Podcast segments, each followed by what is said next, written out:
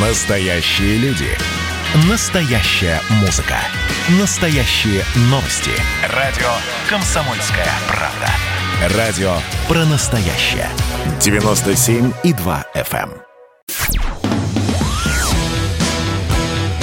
«Война и мир» с Валерием Федоровым. Глава ВЦО подводит итоги дня и рассказывает о жизни во всех ее проявлениях. А я Валентин Алфимов, и мы в прямом эфире радио «Комсомольская правда». Здравствуйте, дорогие друзья. У нас в гостях Константин Пурцев, заместитель генерального директора по науке и образованию Политехнического музея, доцент Высшей школы экономики. Константин, здравствуйте. Добрый вечер, Валентин. Добрый вечер, Константин. Мы про войну поговорили немножко. Сейчас у нас предыдущая была тема арабо-израильский конфликт или палестино-израильский нескончаемый уже 70 лет. Вот, сейчас э, поговорим про мир, слава богу. А в мире у нас День музеев прошел. В прошлый вторник. Правильно я говорю, да? Ночь музеев. Ночь. До день, ночь музеев. Я вот оказался волею судеб в Санкт-Петербурге в этот э, день. Вот. И э, там я узнал, что это действительно день, потому что бесплатный был вход в музеи. Вот, и э, мне посчастливилось побывать в Эрмитаже. Вот. А я на этом не остановился, и э, вот уже, собственно, вчера э, побывал еще в двух музеях. Э, в Перми это было, картинная галерея и музей современного искусства Перм. Вот, поэтому я, значит, счастлив. Вот, и хочу рассказать о том, как наши с вами соотечественники, как часто в музеи ходят. В ЦОМ к дню или к ночи музеев провел небольшой опрос – и выяснилось, что только 8% опрошенных, а, а опрос был всероссийский, репрезентативный, мы опрашивали э, респондентов в возрасте 18 лет и старше, до бесконечности. Вот, только 8% в, в этой группе никогда не были в музее. Э, причем вот остальные, ну смотрите, 46% несколько лет назад последний раз были в музее. Еще 23%, четверть, да, почти год-два назад. В течение последнего года, ну, мы понимаем, пандемический год, были большие ограничения, 6%, э, 4% полгода назад и 11% в течение двух-трех месяцев последних. Ну, то есть, в принципе, ходим мы в музеи. А, и есть еще одна возможность, не так давно она у нас появилась, но э, как говорят, пожар способствовал и много к украшению. То есть э, э, в пандемический год очень многое перешло в цифру, в онлайн, э, в том числе и многие музеи перешли. И мы спросили, а вы вообще знаете о возможности посетить музей онлайн? 30% всего лишь от наших интервьюеров услышали о такой возможности. Остальные 70 с лишним э, знают об этом. Э, причем 29% даже хорошо об этом знают. Ну а так в Москве и Санкт-Петербурге, наших двух глобальных городах, э, даже каждый второй, 54% хорошо знают по возможности посещать музеи онлайн. А, ну, знать-то знают, а были онлайн в музее или нет? Вот выясняется, что бывали. 75% правда нет не были, а каждый четвертый уже хотя бы однажды побывал в музее онлайн. А, вот такая цифирь, да, такая общая картина. А, а теперь я хотел бы Константина спросить. Константин, а что такое вообще музей сегодня для человека? Ведь явно а, музей 50 лет назад, там, 150 лет назад и музей сегодня – это что-то что что разное, да, как говорят в Одессе, да, это что-то особенное. Вот э, что такое музей для человека сейчас? Э, во-первых, добрый вечер. Э, я с вами не поздоровался, Валерий. Э, спасибо, что пригласили меня на программу. Очень интересные данные. Прежде чем вот перейти к ответу на ваш вопрос, если можно, я тоже приведу одну маленькую цифру мы э, как раз вот в высшей школе экономики э, перед пандемией э, на рубеже 18-19 год тоже проводили небольшое исследование по достаточно серьезной репрезентативной выборке, но применительно вот к, раз, к той специфике, которой я сейчас занимаюсь. Да? Мы спрашивали про научные музеи и вообще про научные Э, научные учреждения, в том числе зоопарки, библиотеки, сайенс-центры и, и так далее. И вот у нас картина получилась э, гораздо менее оптимистичная. Всего 3% россиян по состоянию на примерно конец 18 начало 19 года посещали музеи или научные центры. Да? 13% входили в библиотеки, а 18% в зоопарке. Меня тогда очень удивил этот результат, честно говоря, потому что если сравнить аналогичные цифры с э, разными странами. У нас есть э, информация по Китаю, США, Германии, Японии, то есть очень разнообразная такая э, выборка стран, то это один из самых низких вообще процентов в мире. И мне было удивительно, честно говоря, увидеть такой результат. И я как раз задался ровно тем же вопросом, да, что же такое музей сегодня, если а, его посещает так мало людей. И а, музеи проигрывают, да, по сути, другим культурным учреждениям. Мы сейчас говорим о, о специфической категории музеев, конечно же, да, о, о научных музеях. Я уверен, что... Картинные галереи, там картинные галереи, Да, они сюда не, не входят. Да, картинные галереи совершенно, совершенно, совершенно другое. Вот. И если действительно посмотреть на историю развития музеев, то а, очень интересно, да, то есть что где-то примерно с 15 э, века а, подчеркивалось вообще в музеях, в музейной практике именно культу и показывалось да, культурное наследие. И оно демонстрировалось через объекты, которые имеют внутреннюю ценность. Это такие отголоски кабинетов редкости, которые появляются в домах знатных вельмож в период э, Ренессанса. Да, и в, это могут быть такие большие красивые шкафы, витрины, да, или, или кабинеты, кунсткамера, да, по сути, это комната или да, вот, ну, большой такой вот красивый шкаф, да, где э, размещаются различные э, тематические коллекции, и они состоят либо из, естественно, научных каких-то экспонатов, или разнообразных там древних, или редких, или даже удивительных вещей, и показывают, ну, условно говоря, некоторые границы э, э, известного мира и э, кругозор, сферу интересов э, их, их владельцев. Дальше уже где-то к XIX веку все это трансформируется в самостоятельные выставочные пространства, большие, красиво э, украшенные, где демонстрируется некоторый порядок. Да? То есть если это художественные коллекции, то это, например, традиции живописи. Если это научные коллекции, то это история развития науки. А Все оказывается в таком ну, нек- в некоторой системе, да, в, вот в порядке, как я сказал. А в 20 веке а, начинается попытка а, взаимодействия объектов с человеком. Да, и э, развиваются различные новые да, альтернативные форматы музейных практик. Появляются э, сопровождающие форматы, например, в виде там, каких-то лекций, экскурсий специальных, да, или открываются э, такие мини-музеи, галереи, да, в случае как бы с наукой это научные центры, где э, речь уже идет не только об истории э, вещей, скажем так, да, но и об истории идей. И примерно там с 60-х годов э, все это еще сильнее как бы двигается в сторону интерактива.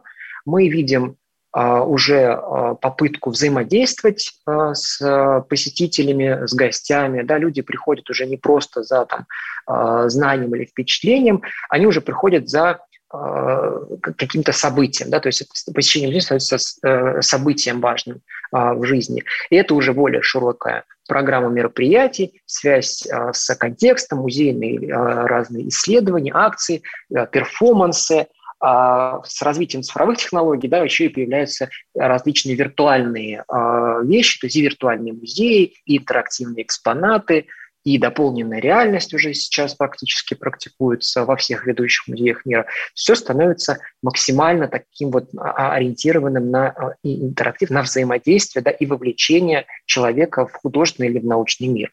Вот, так что э, я бы сказал, что современный музей, он уже существует как бы вне каких-то физических границ или стен, да, а это уже некоторая а, такая вот смысловая красивая оболочка, которая формируется а, вокруг музея в зависимости от того, на какой тематике он фокусируется. И онлайн тут оказывается очень к месту, я так понимаю, да? Раз уж Конечно, очень... Безусловно. Угу. Вот. Так что действительно пандемия, наверное, как-то подтолкнула да, вот этот вот процесс э, отрыва музея от э, конкретной площадки, да, от конкретной территории, куда нужно ножками прийти, потрогать.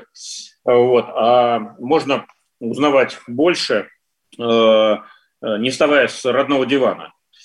а, в этой связи вопрос. А, многие музеи берут плату да, за вход.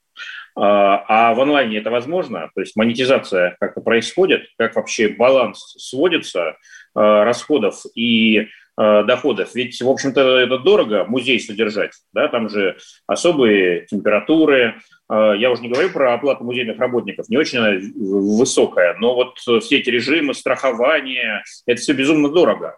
Как с экономикой у онлайн-музеев сейчас?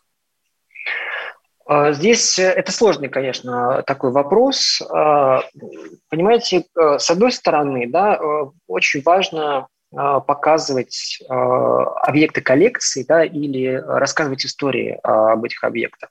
С другой стороны, вы совершенно правы, да, есть прагматическая сторона вопроса, за все это кто-то должен платить. Ну, надо сказать, что в большинстве случаев как бы большие музеи, они все-таки государственные, получают поддержку из денег налогоплательщиков, но, тем не менее, конечно, зачастую этого не хватает.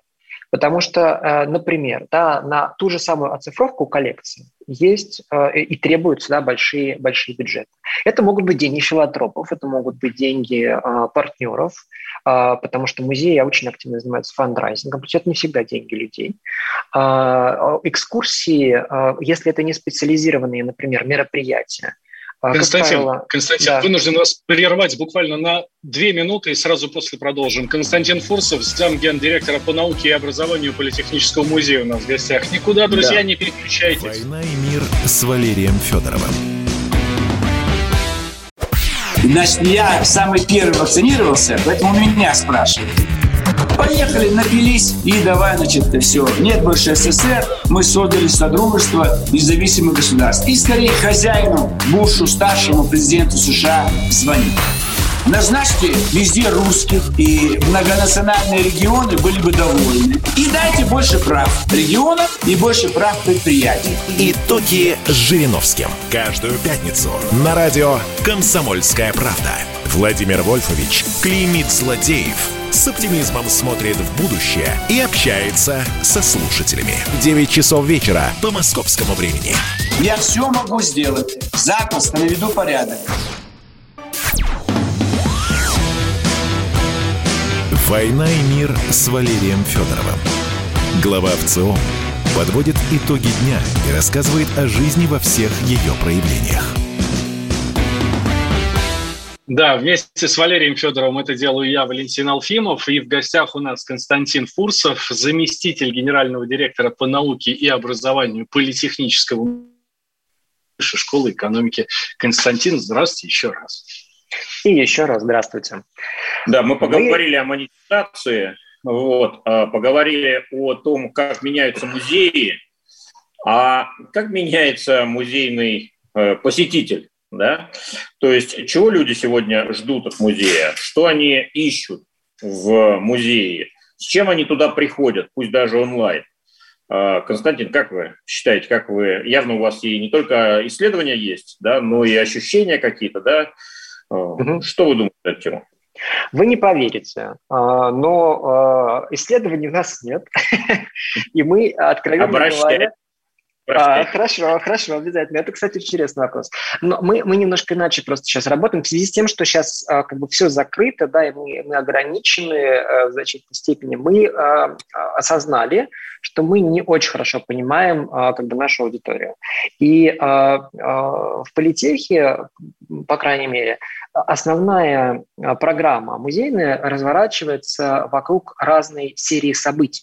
Да, у нас есть целая большая линейка, то есть мы говорим о том, что вот, ну, музей – это не только объекты коллекции. Туда, пожалуйста, вы можете а, через сайт а, посетить виртуальную экскурсию, вы можете записаться, открытые коллекции политеха доступны, а, можно заказать даже экскурсию, это не очень недорого стоит – как раз к вопросу о финансировании. Но кроме а, экспозиционной части, кроме объекта, да, есть еще достаточно а, э, серьезная публичная программа. И именно через публичную программу мы и работаем с аудиторией. И вот а, это для нас как раз большой вызов и большой вопрос. Потому что в зависимости от того, какой формат мы задаем, на него приходят самые разные люди. У нас, например, есть воскресный бранч с учеными. Это что такое? Это беседа с человеком из мира науки в неформальной обстановке. Как правило, мы договариваемся с партнерскими площадками, это могут быть какие-то кафе или, или рестораны, и в воскресный день, когда вы свободны, вы приходите к нам в гости, тоже по предварительной записи, это бесплатное мероприятие, поговорить с реальным человеком. Это и человек с реальным человеком из мира науки. Это такое камерное достаточно мероприятие. Как правило, мы берем не самые большие залы, но, опять же, как бы учитывая э, э, ограничения, это важно. Есть большие форматы. Например, у нас есть серия публичных э, дебатов, которые впервые стартовали в музее в этом году, как раз вот предваряя апрель космический месяц, у нас сейчас год науки и технологий в стране, и Поэтому науке особое, особое внимание сейчас. И э, мы провели вот такие вот дебаты, где мы говорили о том, э, стоит ли, например, человечество лететь на Марс и колонизировать. Или, например, оставить Марс в качестве удаленной колонии. Да, вот он как бы фронтир науки, далекий горизонт. Э, важно То есть музей, получается, это не только про прошлое, да? И Конечно. даже настоящее. Это вообще записано в нашей миссии. Мы музей про будущее. Мы музей, основанный, который как бы собирает идеи, показывает их жизнь, да, и ориентируется в будущее. Нам важно просвещать публику именно для того, чтобы они понимали, какую роль наука занимает э, в повседневной жизни и как это помогает справляться с э, проблемами, отвечать на большие вызовы и, собственно, проектировать собственное будущее. И вот большие вопросы, в том числе, как бы они про это, да, они про дебаты. Мы задаем, э, мы, кстати, включаем элемент социологии сюда. Да? Мы задаем вопрос э, посетителю в начале э, мероприятия, да, вот, колонизировать Марс или нет. И э, дальше в ходе дебатов наши гости составляют собственное мнение, да, и могут поменять свою точку зрения. И а поэтому мы проводим в конце еще раз такое а, голосование. Это получается и уже, вот, говорят, обогащенное общественное мнение. И это обогащенное общественное мнение, мы видим, что э, мнение меняется. Здорово. Вот у нас э, эти мероприятия обязательно э, записываются, есть прямые трансляции, вот большие вопросы э, транслируются. Э, можно посмотреть на YouTube, на канале Политеха, и там очень здорово видно, как сильно, заметно поменялось э, мнение как раз вот о, э, об этом вопросе.